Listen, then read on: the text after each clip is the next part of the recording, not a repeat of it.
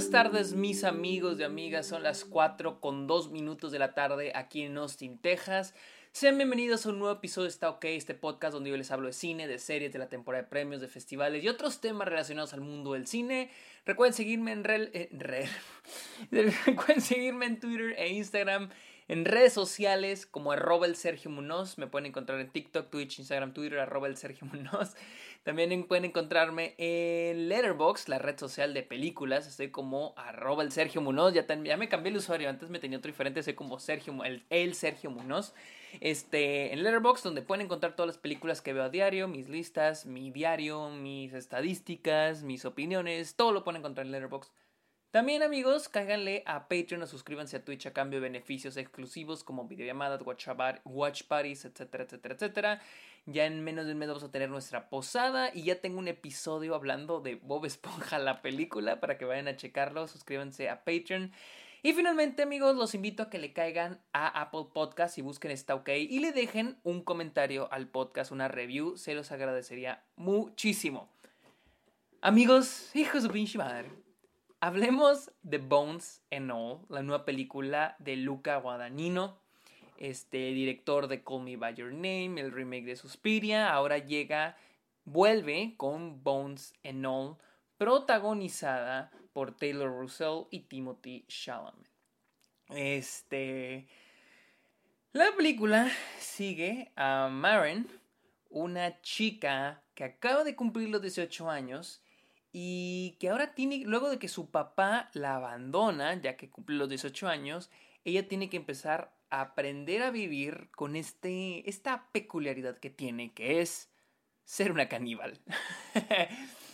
Eh, miren, antes de verla, ustedes saben que a mí me gusta hablar de las, mis expectativas antes de haber visto la película. Este, había cosas, había escuchado cosas buenas de la película. Era una película de Luca Guadagnino. Me gusta Call Me By Your Name. No soy tan fan del remake de Suspiria. Pero dije, vamos a darle una. Vamos a darle un. Vamos a. No sé, vamos a darle la oportunidad. Y pues más que nada porque había escuchado cosas muy buenas de la película. Y oh, debo admitir que no me gustó. No me gustó en absoluto, pero aquí les voy a platicar por qué. Como les digo, la película sigue a Maren, interpretada por Taylor Russell. Esta chica que tiene esa peculiaridad que es ser una caníbal, le gusta la carne humana. Entonces, una noche, este, luego de un incidente, su papá la abandona. Ella cumple 18 años y la abandona y le deja unos audios diciéndole sobre, hablándole sobre la relación que ella tuvo con, que él tuvo con ella, el, el lidiar con una hija que es caníbal y al mismo tiempo, este, ella, ahora tiene ella que aprender a vivir, ¿no? Ella tiene que a vivir sola, al mismo, tiempo que, tiene que lidiar con esa peculiaridad que es su adicción por la carne humana. Y pues, como dije, adicción. Ese es el, un poquito el tema del que habla la película, que es sobre las adicciones. Y miren, la película tiene... La película es sobre dos películas, tiene dos historias. Una es, la historia de Taylor Russell, personaje Marine, nuestra protagonista, saliendo en casi un road trip, porque este es un road trip de hecho. Ella va a ir de estado en estado en Estados Unidos, eh, viajando, conociendo diferentes personajes y conoce a Timothy Chalamet. Y aquí inicia la segunda historia, eh, que es el romance entre ellos dos. A mí, en lo personal, me gusta la historia de ella. Me gusta ella viajando en un road trip. Eh, conociéndose a sí misma, ¿no? Y también conociendo la historia de su familia, eh, escuchando las historias de su papá, tres de los odios que le dejó, y buscar a su madre. Esa parte es la que a mí me gusta. La historia de amor con Timothy Chalamet, no honestamente no me gustó en lo absoluto. Siento que estorba y en serio me están forzando demasiado a Timothy Chalamet. Y mi cosa aquí es de que cuando el personaje de Marin, o Marine, Marin, empieza este viaje, ella se va a topar diferentes personajes, como el personaje de Sully, interpretado por Mark Rylance, el cual, hijo su pinche este hombre, perdón, pero no sé, pero en los últimos años eh, ha dado unas actuaciones feitas y esta es una de ellas, o sea... Y bueno, bueno, se topa este güey que también es, es un, caníbal y pues tienen ahí, tienen un encuentro y lo de ahí se va. Y yo pensé que la película iba a ser un poquito de eso, de ella conociendo diferentes personajes que iban a estar ahí por momentos. Algo similar a esta película que se llama eh, Lean Pete, que también es una película sobre un chavo que se embarca en un viaje con su caballo para encontrar a su madre. Y a través de toda la película vamos a irlo viendo conociendo a diferentes personajes, personajes que nomás van a estar ahí por momentos y después ya no los volvemos a ver. O en Good Time de los hermanos Safdie, que es este el personaje de Robert Pattinson en esta noche en la que su meta es sacar a su hermano de la cárcel y vamos a ir conociendo diferentes personajes a través de la película que solo están por ahí, ahí por momentos. Yo creí que iba por este rumbo, pero en realidad, pues sí y no, porque hay personajes como que, como el de Mark Rylance que de repente aparece y de repente desaparece y luego de repente vuelve a aparecer o el personaje de este Michael Stuhlbarg. Él tiene una escena chingoncísima que para mí es la mejor, lo mejor de la película y nunca volvió a aparecer, lo cual me parece bien. Me gusta, siento que hubiera funcionado algo así. Y con Timothy Chalamet siento que está demasiado en la película. Siento que, no sé, siento que son, o sea, la película batalla en balancear esas dos historias, que es la historia de amor entre estos dos personajes y la historia de ella. Entonces, para mí la película batalla mucho en balancear esas dos tramas. Honestamente, creo que los actores, el, los o el personaje de Timothy Chalamet Lee y Marine no tienen, tienen más química Timothy Chalamet y Taylor Russell afuera de que en público, en las alfombras rojas, que en la película. honestamente, no les encontré, pues vaya, ninguna, mucha química, honestamente. Y hay un momento donde creí que el personaje de Timothy Chalamet ya no iba a volver a aparecer, pero vuelve a aparecer y, se me hace demasiado, siento que lo están forzando demasiado, no sé si es porque es Timothy Chalamet, no sé, pero siento que lo están forzando demasiado en una historia que pues no es de él, o sea, jamás sentí que la historia fuera sobre él, pero a huevo me la quieren hacer sobre ellos dos, cuando para mí yo siempre sentí que la historia era de Marine. Ahora, siento que la manera en que la película nos cuenta esto de estos caníbales, sobre las adicciones, sobre este, el amor carnal y la chingada, pues se me hace tan poco interesante. O sea, siento que es como que muy buenas ideas. Siento que el personaje de Mike Rylance, pues como que tiene potencial para más y lo van a utilizar. Es, que esa es otra cosa. El personaje de Mike Rylance, como que de repente aparece y de repente desaparece y lo vuelve a aparecer. Entonces, como que nunca saben si lo van a usar para un momento o si lo van o si es el villano, el antagonista o, o, sea, como que la película nunca sabe qué hacer. Y es lo mismo, porque tenemos la historia de este, agregar una casi una tercera película. Es la historia de amor de estos dos personajes, pero también es la historia de nuestra protagonista y ahora también es la historia contra este antagonista. Entonces, como que tratando de hacer de todo y al último nada. Entonces, siento que también había un un potencial para usar un poquito más al personaje de Mike Rylance. Ahora, yo vi ahí, y ahora, esto no lo quiero usar como una crítica o porque siento que ahora sí me estoy yendo por algo que a mí me hubiera gustado ver, y eso no es justo cuando hablo de una película, pero sentí, les digo, vamos escuchando a veces los audios del papá. Este, porque el papá le deja unos audios a esta chica, nuestra protagonista, y él los va escuchando. Y yo escuchaba los audios de las anécdotas del papá. De él, por ejemplo, dice en una, en una historia que él platica, dice que mandó, la mandó a un campamento y después le hablaron diciéndole que un niño en el campamento había desaparecido y que él sabía que ella había sido la responsable. Muy, muy adentro de él sabía que ella era la responsable. Yo en, eso, en ese pinche momento dije, verga, güey, me hubiera gustado que la película fuera de eso. A mí me hubiera gustado que la película fuera sobre la relación padre e hija, de criar a un caníbal.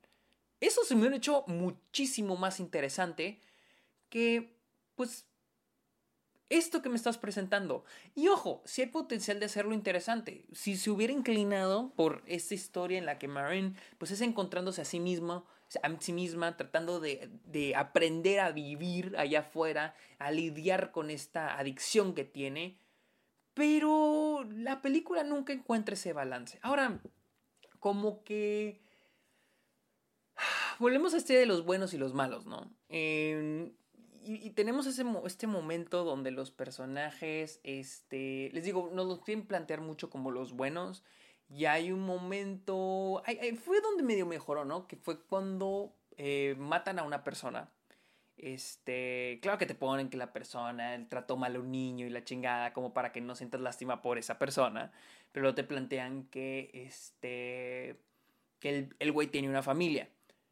Siento que había potencial ahí para ir un poquito más, para abarcar un poquito más el tema de esta adicción que tengo y que está haciéndole daño a otras personas. O sea, cómo aprendo a manejarla.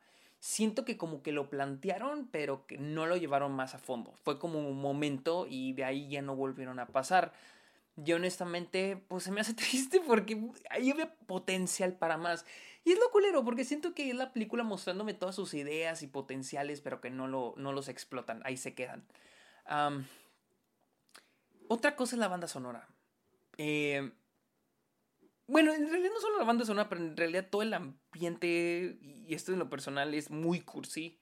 Los, los diálogos son muy over the top, muy shakespearianos, muy este, exageraditos, muy cursis. Habrá gente que les guste, no, yo no fui muy fan. Y más porque, pues está muy en la cara. Digo, la película es muy predecible.